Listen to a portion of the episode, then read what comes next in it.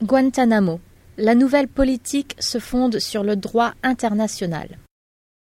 Le gouvernement Obama a établi de nouvelles normes régissant la détention de suspects du terrorisme au centre de Guantanamo Bay, qui sont fondées sur le droit international et représentent la toute dernière mesure adoptée par la Maison Blanche sur la voie de la fermeture définitive de cette installation d'ici le début de 2010.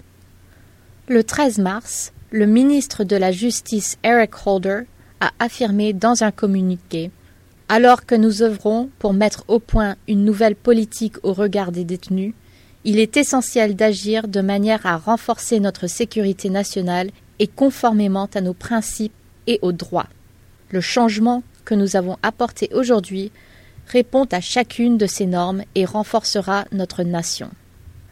La nouvelle politique avait été énoncée dans un dossier soumis en début de journée par les avocats du ministère de la Justice au tribunal fédéral pour la région du district de Colombie, devant lequel 40 détenus de Guantanamo exercent, par le biais de leurs avocats, leur droit de mettre en question leur emprisonnement.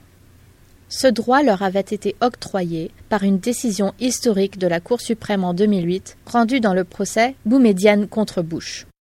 Conformément à la nouvelle politique du gouvernement, les détenus de Guantanamo ne seront plus considérés comme des combattants ennemis, qui peuvent être maintenus en détention uniquement par l'autorité que la Constitution accorde au président en sa qualité de commandant en chef des forces armées des États-Unis.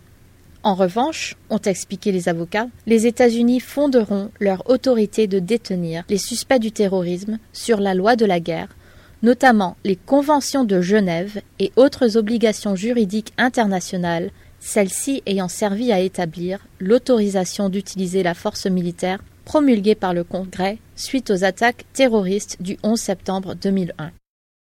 Le président a l'autorité de détenir toute personne qui,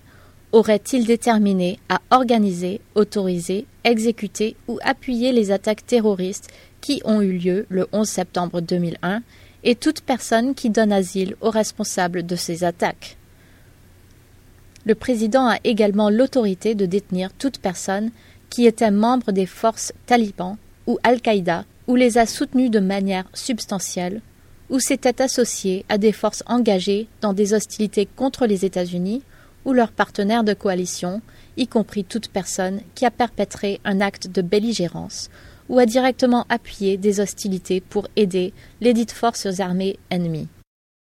La nouvelle politique répond aux critiques engendrées par le système de détention à Guantanamo en établissant fermement l'autorité du président de détenir des suspects du terrorisme, conformément au droit international tel que défini dans divers documents allant de la Charte des Nations Unies au principe d'autodéfense collective utilisé par l'OTAN et l'Organisation des États américains.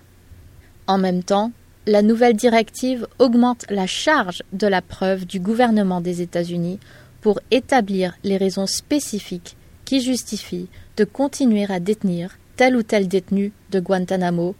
ont dit les avocats du ministère de la Justice.